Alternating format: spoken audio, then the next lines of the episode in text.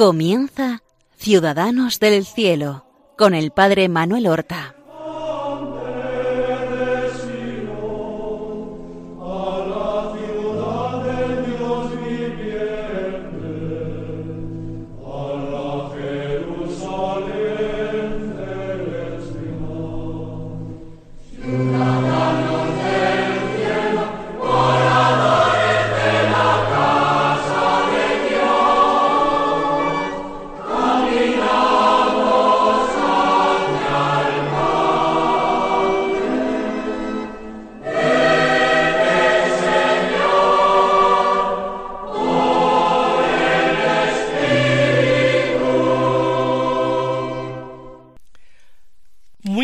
Días, queridos amigos y oyentes de Radio María.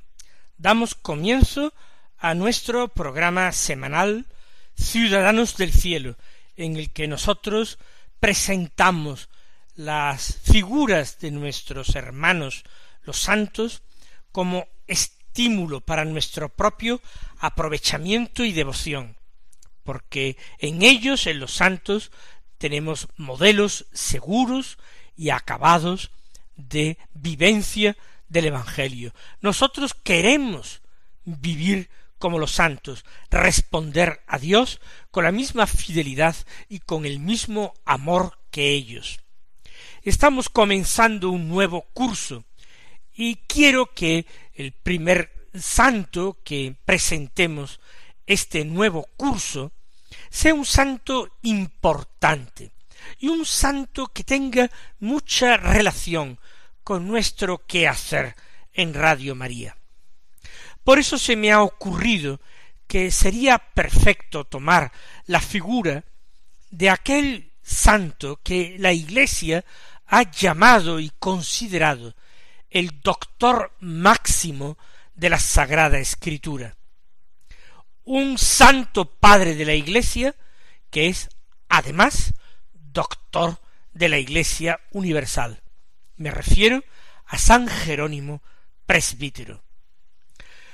Vamos entonces a ir glosando la figura de este santo antiguo, un santo que nació en el siglo cuarto, a mediado el siglo cuarto, y que murió ya bien entrado el siglo quinto. Una época difícil las postrimerías del imperio romano. Un santo que vivió en el oriente y en el occidente. Un santo que vivió la pasión por el estudio, particularmente el estudio de la palabra de Dios, al mismo tiempo que disfrutada profundamente con las lecturas de los clásicos, particularmente de los clásicos latinos.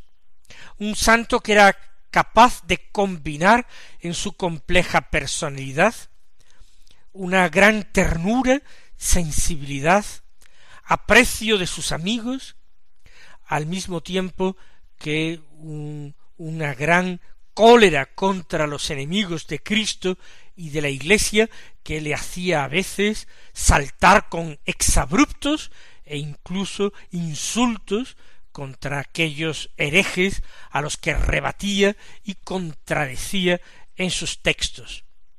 Siempre fue considerado un hombre de carácter difícil, y sin embargo, si leemos algunas de sus cartas a amigos, algunas de sus discípulas, vemos cómo la ternura de su corazón se vuelca en delicadezas, en finuras y en detalles, de un hombre que era muy sensible y muy afectuoso.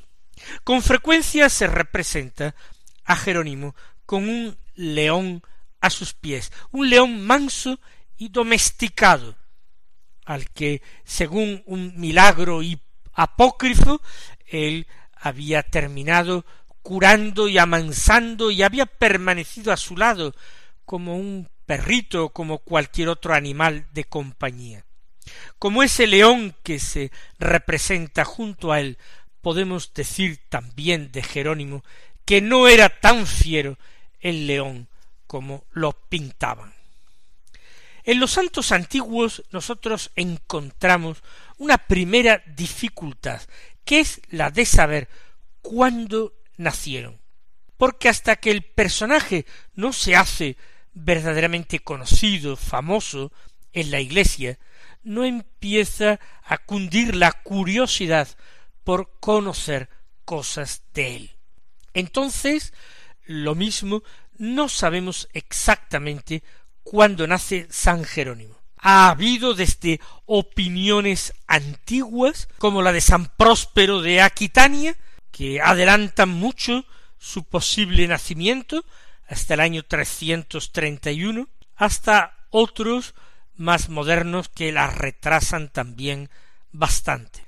Una opinión bastante bien fundamentada hoy retrasa su nacimiento hasta el año 347. Claro, esto tiene importancia para determinar a qué edad aproximada él se trasladó desde su pueblo a Roma para estudiar. Si tenía sólo doce, trece años, cuando marchó a Roma, caso de que hubiera nacido en el año 347, o si tenía ya diecinueve o veinte años cuando el desplazamiento a Roma.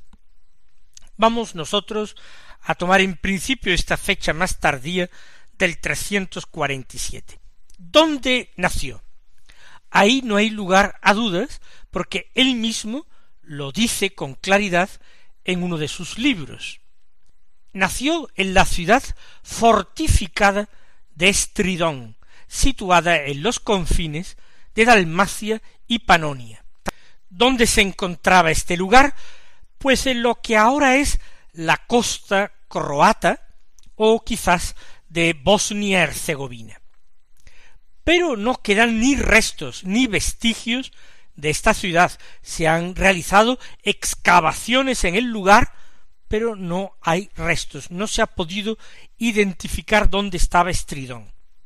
Ya en vida de nuestro santo, cuando él tendría unos treinta años, los bárbaros, los godos, la destruyeron, la arrasaron hasta en los cimientos, y la ciudad se perdió.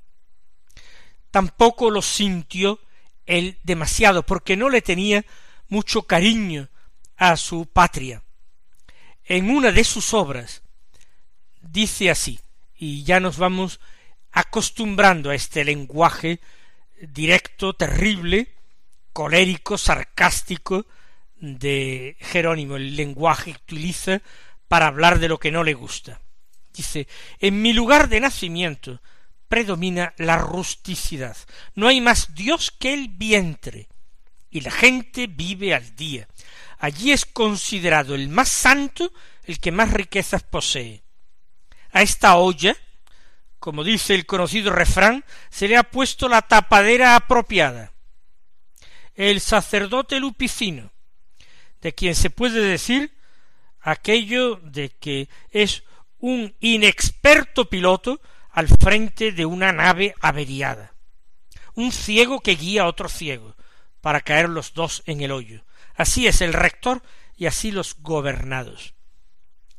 Pobre sacerdote lupicino, seguramente el párroco de aquella ciudad de Estridón, que ha pasado en la historia sin que lo conozcamos, de nada más por estas palabras tremendas de Jerónimo en que lo desprecia. Esta es una buena tapadera para semejante olla que está hecho estridón. Aquí ya eh, sobre su familia podemos decir que conocemos el nombre de su padre. Se llamaba Eusebio y tuvo que ser una persona culta que se preocupó de que su hijo estudiara y lo mandó a Roma precisamente a realizar estudios. En cambio, de su madre no conocemos ni siquiera el nombre. Tal vez murió cuando Jerónimo era muy niño. No sería de extrañar. En parte por los pocos hermanos de Jerónimo. Él tuvo un hermano, Pauliniano, que era hermano pequeño suyo. Terminó haciéndose monje como él también en el monasterio de su hermano mayor Jerónimo en Belén. y tuvo una hermana, cuyo nombre tampoco se conoce, que parece que en su juventud no fue especialmente virtuosa, pero finalmente, adoctrinada por los ejemplos de sus hermanos, Jerónimo y Pauliniano, ella también consagró su vida a Dios y se hizo monja. También se hace presente en la historia y en los escritos de Jerónimo una abuela suya, una abuela muy querida. Cuando su pedagogo, cuando su maestro, su profesor particular le trataba con dureza, él huía y se refugiaba en las faldas de esta abuela cariñosa. Más motivos quizás para pensar que la madre había muerto joven. Pero tampoco de esta abuela se conserva el nombre, sí de una tía suya, una tía materna. Quizás tendría más papel, más importancia en la casa si faltaba la madre. Esta tía materna se llamaba Castorina, pero su relación con Jerónimo fue tensa, no fue una relación agradable, ni tampoco Jerónimo nos habla bien de ella. Este es el personaje, esta fue la infancia en aquella ciudad del Imperio romano, una ciudad fuertemente romanizada, pero destruida hoy día, no nos permite conocer ni estudiar más de Jerónimo. Y gracias a que su padre Eusebio era un hombre culto, debió ser un hombre de culto, y Jerónimo un joven aprovechado, que había aprovechado bien los años de estudio en casa, él fue enviado a Roma a estudiar. ¿Con qué edad? Si nosotros decimos que Jerónimo nació en el 340, muchos lo afirman, entonces tendría veinte años cuando se desplazó a Roma. Si nos inclinamos por una fecha más tardía, 347, tendría trece años. No sabemos si cumplidos o sin cumplir. Pero era una buena fecha y una edad muy verosímil para comenzar los estudios llamados de gramática. Equivaldrían a unos estudios secundarios de hoy en día. En Roma había todavía, aunque no era el lugar de la residencia del emperador, había buenas escuelas, escuelas públicas, eh, financiadas o a cargo del Estado, y había escuelas privadas, maestros que enseñaban privadamente. Allí se estudiaba de, de todo, y los estudiantes romanos eran numerosísimos y venidos de todas las partes del imperio. A veces la población juvenil alborotaba y los gobernadores de Roma exigían que, terminados los estudios, con poco más de veinte años, tenían que marcharse de Roma o a otros lugares de Italia o a sus lugares de orígenes, porque la ciudad no podía hacerse cargo de esa población bulliciosa y no siempre de buenas costumbres. No sabemos exactamente nada de esta época de los estudios de gramática de Jerónimo. Sí que tiene un paisano eh, de Estridón, mm, que es amigo suyo, muy amigo suyo, y que también va con él a estudiar a Roma. Quizás sea uno de los amigos que también sus padres lo envían a Roma y van juntos. Y allí van a estudiar juntos, y esa amistad va a durar toda la vida. El amigo se llamaba Bonoso.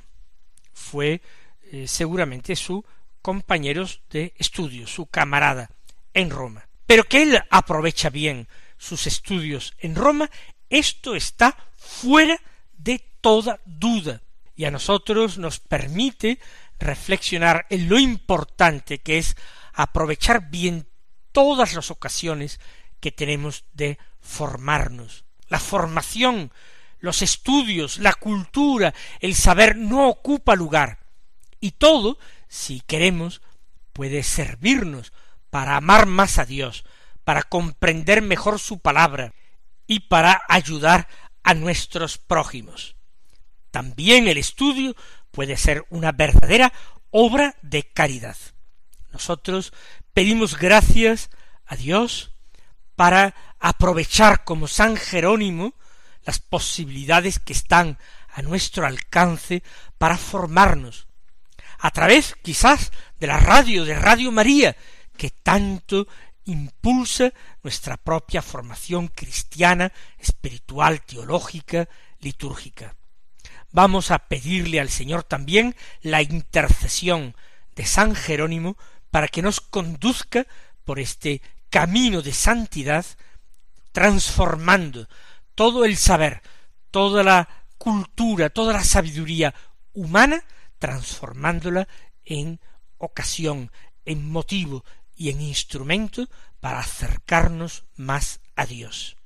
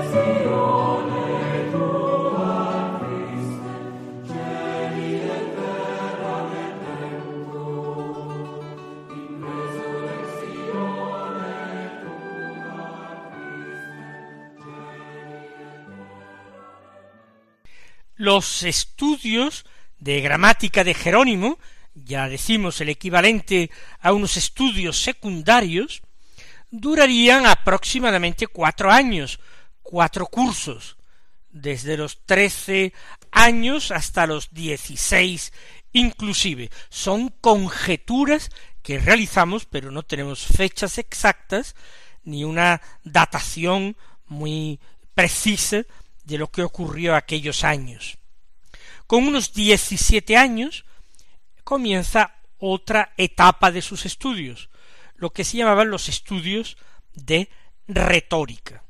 En esos estudios los estudiantes estudiaban algo de filosofía, aprendían oratoria, aprendían derecho, es unos estudios de humanidades ya con un carácter universitario. Jerónimo domina el latín de una forma extraordinaria, de modo que muchas generaciones han aprendido latín a partir de traducciones, haciendo traducciones de San Jerónimo, porque es un latín extraordinariamente elegante, no es el latín clásico del siglo I, es un latín tardío, pero muy elegante, muy bien escrito.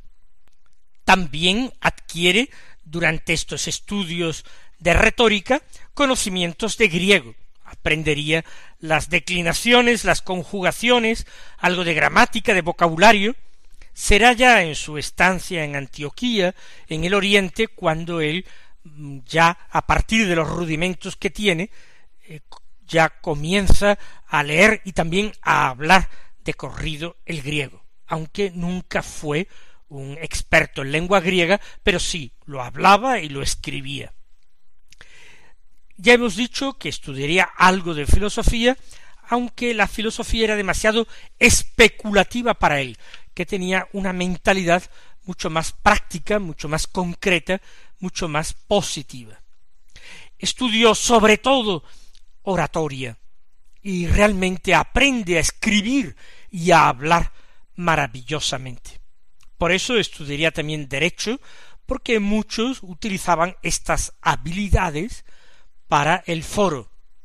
Por eso los modelos que se estudiaban eran el clásico Marco Tulio Cicerón, el gran abogado romano, también se estudiaba a Fabio Quintiliano, se piensa que asistió a algunas enseñanzas de Mario Victorino, que terminó convirtiéndose al cristianismo, pero no pudo ser alumno regular, porque había sido removido, digamos, de su cátedra durante el mandato del emperador Juliano, el apóstata.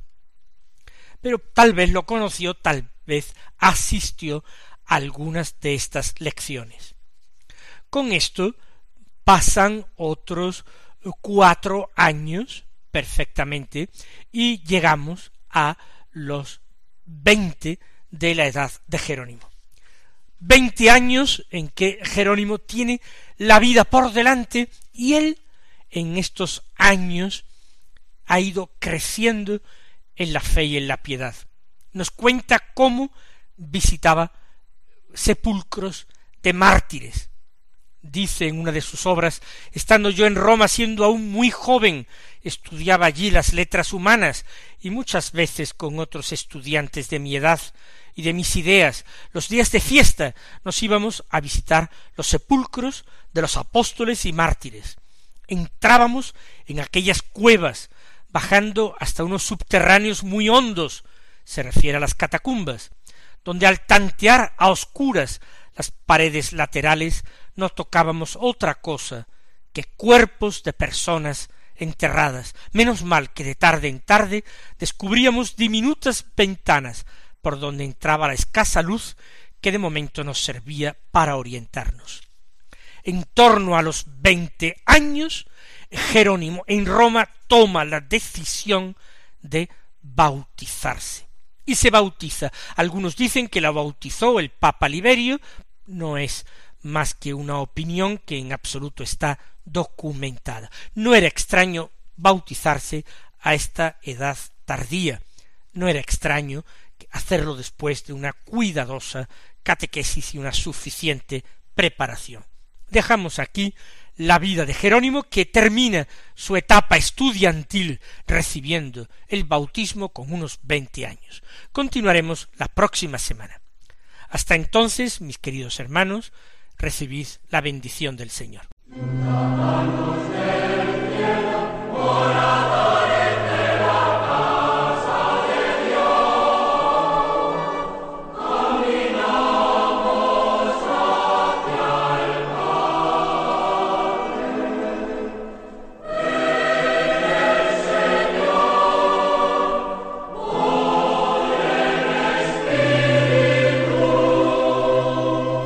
escuchado en Radio María Ciudadanos del Cielo con el Padre Manuel Horta.